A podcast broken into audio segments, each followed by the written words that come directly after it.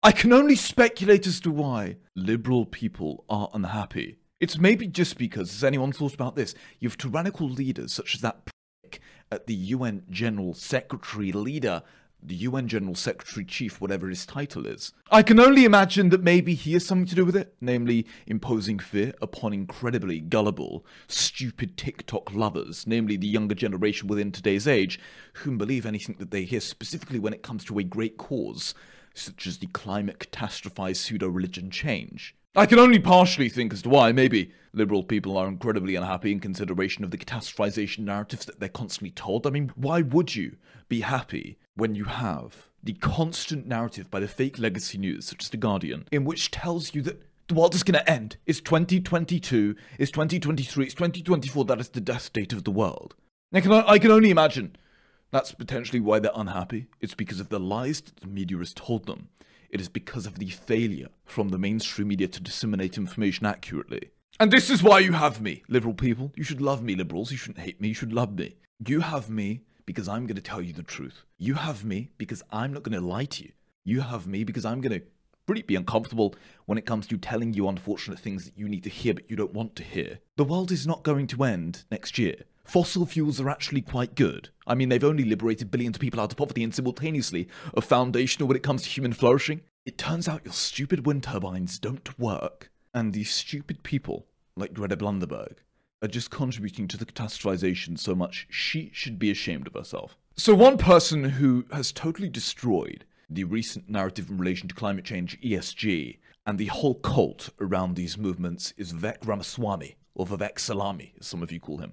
I believe I pronounced his name right, Vivek Ramaswamy. And he recently, in an exclusive interview, sat down and discussed the fallacies of climate change, the cult behind this movement, and two, ESG, and which is incredibly important to understand as to why many of our institutions within today's age have been really indoctrinated and infiltrated by an insane ideological group.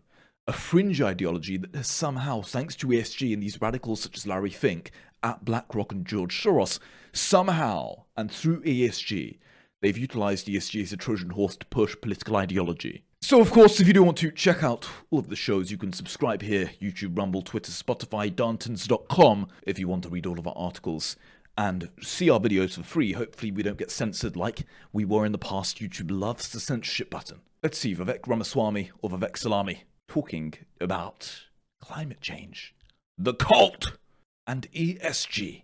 Let's see. ESG is environmental, social, and governance. Yes, it's a non-grammatical amalgamation. Sounds good. I mean, it sounds fine. It's three letters uh, amalgamated together. It's designed to sound boring for a reason. So, so what's going on? Is there a range of agendas espoused by one end of the political spectrum, saying that we need to cut carbon emissions to fight climate change, that we need to use racial quotas in the boardrooms to make up for our past sins of slavery and systemic racism in the United States. But the public doesn't want to vote for a lot of those policies. I have to admit, I'm part of the public that would not vote for those policies. So what the government realized is if we can't get it done through the front door, we'll just use the private sector through the back door to advance those same objectives. So what's happened in this country is that the largest financial institutions, let's just take the three largest asset managers, BlackRock, State Street, and Vanguard, they've aggregated the money of everyday citizens pension money, pension money, 401k accounts, brokerage accounts, the money of everyday citizens to advance these one-sided progressive political agendas, environmental agendas, social agendas. That's what they call them, environmental, and social, and governance. So what what he's basically saying here, and what we'll get to momentarily, is that there has been a financial chokehold placed upon companies, and this is why you see so much wokeism throughout the whole of society, mainly within our institutions. It's, once it's in the institutions, once it's in the eye of the public, then it just spreads like a wildfire, like you've never seen before. What he's going to say and explain here is how BlackRock and ESG, this whole movement, have a financial chokehold upon thousands, all public companies almost, in which they must push a certain political agenda, a very fringe, radical agenda, including that of the lovely, unbelievable view that apparently society is solely built upon racism. You, as a white person, you are institutionally racist. You are subconsciously racist. You are racist within every single way because apparently they want you to believe that society is solely built on racism, and which is a lie. It's untrue. He'll explain this now that most of those everyday Americans do not agree with, and which crucially do not advance their best financial interests. That's a breach of fiduciary duty. It's probably the most Americans agree that we should have a clean environment and we should be socially kind. Well, I don't I think that they agree with that in our body politic. But we got to sort that out where every person's voice and vote counts equally in deciding how we get there. What they don't want is their retirement dollars to be used to tell a company to adopt an agenda that makes that company less successful at delivering profit, which is why they were invested in the stock market or in those companies in the first place. So we have different mechanisms to do different things in our country. We have a beautiful system set up to say capitalism is a space where we make things. We provide products and services for people who need them. It's the best known system to mankind to lift people up from poverty. That's great. And then we've got this constitutional republic where we have a system for sorting out our political differences to decide how we, the people, are governed. We set up, as we, the people, a system to do it. But what this stakeholder capitalism trend says is that actually the work of the constitutional republic is now done through the back door through corporate boardrooms instead. The dirty little trick at the heart of it is that they're using your money, our money, to actually do it, in many cases without people even knowing it. And so, a big part of why I wrote that book was knowledge is the first step to empowerment. People ought to at least know how their money is being used. Then they can actually be free to make the choice of whether they actually want it used that way. So this is why I've called the West in the past a pseudo tyranny. And we've specifically seen that very recently in the past few years when it comes to the pandemic and the climate religion, and which seemingly is heating up now. We're probably going to have climate lockdowns as many elites want. But what you have here is Larry Fink, these incredible multi billionaires, the richest people the world has ever seen, who run these institutions. What does an extra billion dollars mean to them? What does an extra few hundred million mean to them? They have $900 million art collections. They can buy anything, they can get anything that they want. So, what do they do? Well, when they see Joe Biden looking at the teleprompter, barely reading, Larry Fink looks at Joe Biden and he probably says, You're nothing. I can easily beat you. You're not really in control of this country. I am. So, now they've made all the money in the world, they either go, as Elon Musk has done, on some sort of evangelical, let's say, pursuit of business creation, trying to change the world. Or, as within the case of Larry Fink and George Soros, these political missionaries in which they push their political ideology upon the rest of society. And this is what ESG has done so marvelously. It's a fringe left radical wing ideology infiltrated within every single organization, every single public company, thanks to ESG scores and ESG ratings. And you started your own investment fund that won't do that. Yeah, it was an investment firm, Strive Asset Management. Strive Asset Management launching a new index fund today that you might call the anti ESG. Founded it last year, center of Ohio. So I didn't think I was going to start another business, by the way. But after I stepped down from my biotech career, wrote these books, etc. But I decided I'm not, I'm not a pundit right? I, I, enjoy going on television from time to time. Some companies are doing it because it allows them to make another buck. They blow woke smoke. I enjoy writing books and columns in the Wall Street Journal, which I've done plenty of, but I'm a man of action. I believe in driving solutions. And so I said, look, if I've observed this problem, let's actually do something to fix it. So I started this business, Strive, whose whole premise was to offer similar products to what the likes of BlackRock and State Street and Vanguard offer but to do it with a different voice and vote when you're voting on behalf of policies as a shareholder in those companies. To tell companies to go back to focusing on excellence over politics, on products and services for your customers to maximize profit, rather than any non economic agenda, social, cultural, political, environmental, or otherwise. These companies will invest in things that will help preserve people's retirement fund, not make them feel good. Yeah, well, I generally think that people feel good when their retirement fund is doing well and when the economy is doing well. The key difference is almost every major asset manager for the last several years not only buys shares in those companies, they use their clients' money, probably many, many people listening to this program, to then tell those companies that, hey, we're the shareholder, we BlackRock are the shareholder of you, Apple, who are going to vote in favor of a racial equity audit at Apple. This is a true story in 2022 that Apple's board did not want to adopt, but effectively was forced into adopting when a majority of Apple's own shareholders voted for that racial equity audit. Or Chevron, a company that did not want to adopt a Scope 3 emissions cap, was effectively forced to change its policies after BlackRock, State Street, and Vanguard all voted in favor of a Scope 3 emissions cap. So, what's wrong with fewer emissions? What's wrong with having more minorities in the boardroom? Well, we could debate that. Those are deep issues. I don't think there's inherently anything wrong with either of those things. But it's a misuse of somebody else's money to foist that agenda onto a company whose board didn't even want to adopt it because the job of an asset manager and the job of a corporate board is to advance the financial interests of their clients and of their shareholders, period. Full stop. Anything short of that is a fiduciary breach. That's what's wrong with it. Now, we can get into the merits of the climate debate.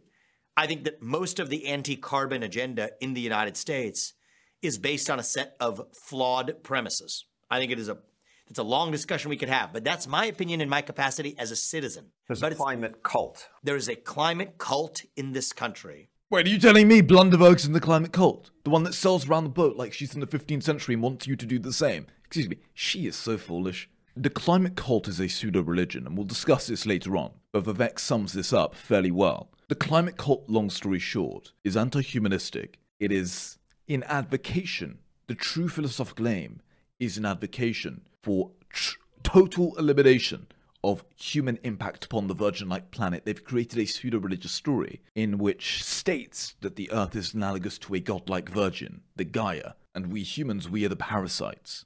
That tells you that you have to reduce your carbon emissions when in fact that's based on a flawed set of premises that that has anything to do with advancing human prosperity. To the contrary, it's actually reining in human prosperity. But John, that's my view as a citizen. However, whatever my view is or somebody else's view, let's sort that out through the democratic process. That's what we have, that's what America gives you. Our citizens, we the people, are empowered to answer those questions. That's what we said in 1776. That was what the American Revolution was fought to settle. So, this is the thing about ESG before we get on to the second clip.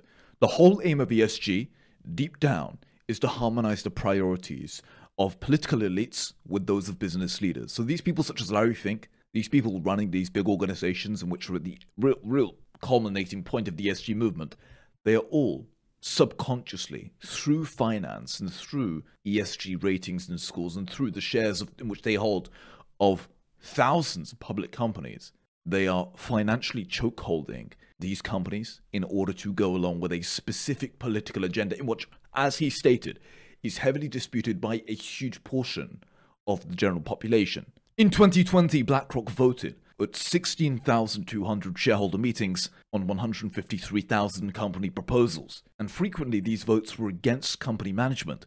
According to the company's own investment stewardship annual report, in 2020 we identified 244 companies that were making insufficient progress of integration when it comes to climate risks into their business model or disclosures. And of these companies, we took voting action against 53, or 22% and we put the remaining, just under 200, companies on watch.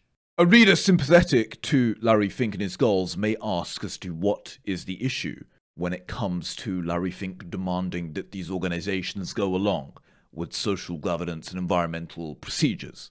After all, if companies don't do the right thing on their own, why shouldn't Larry Fink incentivize them to do so? But the issue is the following. In making his demands, Larry Fink is acting as a unelected representative who has polled investors and he's found that his proposal supposedly of universal support, which of course is not true, Larry Fink is acting as an unelected representative. That is the truth. And the actions in which he's pushing forward are heavily, heavily disputed by many of the shareholders, by many individuals within today's society. When you consider that BlackRock is in the US, which within the last decade elected Trump, who withdrew America from the Paris Agreement, there are many BlackRock investors who would either reject ESG principles out of hand or disagree with the Fink's method of applying them. For example, some people may state, and many do state increasingly now, specifically if you watch the show, of course, in which we dismantle the climate change catastrophization narrative constantly. Many people state and disagree with Larry Fink's method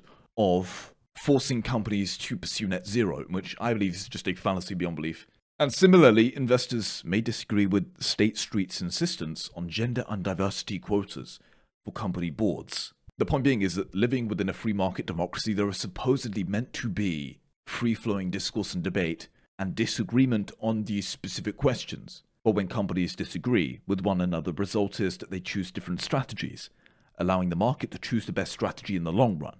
But what this is really doing when every single CEO is answerable to Larry Fink, this is really removing true democracy. And you have this pseudo tyrannical dictatorship in the financial world, in which actually is responsible for the way in which companies act, in which actually controls a huge portion, the overwhelming majority of public companies within the US around the world, and therefore actually Despite these policies, these ideas by Larry Fink being heavily disputed, he can force his ideologies upon certain specific companies. Right now, I see a lot of small ball between Republicans and Democrats on national debt questions. Democrats say we need to increase taxes. The only problem with that is that reduces the size of the pie and the size of your tax base. So that's a self-defeating proposition. It also wouldn't solve Medicare. It also it also really wouldn't solve Medicare. Yeah, exactly. The second issue is that the Republicans will say that, well, at least some of them, that you have to make cuts to Social Security and Medicare, or else we're doomed in its financial Armageddon. I think there's a third way. The third way is restoring GDP growth in this country, restoring economic growth. We've grown at more than 4% for most of our national history. We're at 1 point something percent now. That is a shame. But how do you restore that? that? Drilling more, fracking more, burning coal unapologetically. I know coal is a coal is really polluting. Well, there's other ways we should figure out how to deal with that, but I don't think that it's nearly as pollutive as the public narrative makes it out to be, especially with modern methods of burning coal as well, embracing nuclear energy. So the very people who are opposed to fossil fuels are mysteriously hostile to the best known form of carbon free energy production known to mankind, which tells you what's going on. That's what I'm saying. The true agenda of environmentalism, subconsciously or conspicuously, is not actually to save the hypothetical virgin like planet. The true agenda is not actually to eliminate CO2 or limit the amount of CO2 within the atmosphere. The true agenda, thanks to their pseudo religious ideology, is actually to oppose all human impact upon the virgin like planet because, as I stated, they treat humans as parasites of the earth. They believe that humans are analogous to evil capitalistic, white, male dominated parasites which exploit this supposed virgin. That is their pseudo story in which they've told themselves. The climate cult has nothing to do with the climate, it has to do with global equity because they don't want America or even the West to get ahead. Nuclear energy might be too good at doing that. They want to give China and other parts of the world a chance to catch up. That's Wait a second. About. These fools don't oppose nuclear energy because we might get ahead of China. They're just scared. They no, think of think nuclear right. bombs. I don't think that that's right. I think that I think that they're exploiting some set of fears that some people have. I think the real problem with nuclear energy, they won't say it out loud, but I think the essence of what's going on is that it might be too good at addressing their made up climate crisis. And so, if that's the case, well, guess what? If you have nuclear energy, the U.S. continues to get on its growth trajectory that it's always been on, where part of this was about, they like the expression in a different context, bending the curve so that other parts of the world can actually catch up. That's why they don't apply the same constraints, even when it comes to carbon emissions, to places like China as they do to the United States. So, back to GDP growth, unshackling U.S. energy is fundamental. Putting people back to work is fundamental. Stop people, stop paying people to stay at home. We give people an incentive in this country to be lazy. That is an obstacle to GDP growth. It's a big part of why businesses today cannot find adequate workers to get a job done. That's an obstacle to GDP growth. And then a third one is reform of the Federal Reserve. Look, I, I really do like this guy, I have to say, specifically when it comes to his, his logical view on climate change. The whole agenda behind, behind climate change is so just anti humanistic, it's, it's unbelievable. You have these people who are at the forefront of the environmentalistic movement, such as Paul Ehrlich, who specifically were an advocation for depopulation plans. They believed, he believed, Paul Ehrlich believed, that by the year 2000, because of too many people upon the earth, the world and specifically the UK was going to starve to death, and he believed there was going to be hundreds of millions of people that were going to starve to death. And he was specifically an advocacy for depopulation plans, all under the guise, all under the, the, the kind of framework of saving the virgin like planet from us evil parasites. The funny thing about CO2, which nobody wants to speak about or which you can read at Darntons.com, is that there is not a cause for concern, especially since we have not once, since the 1850s, doubled the amount of CO2 within the atmosphere.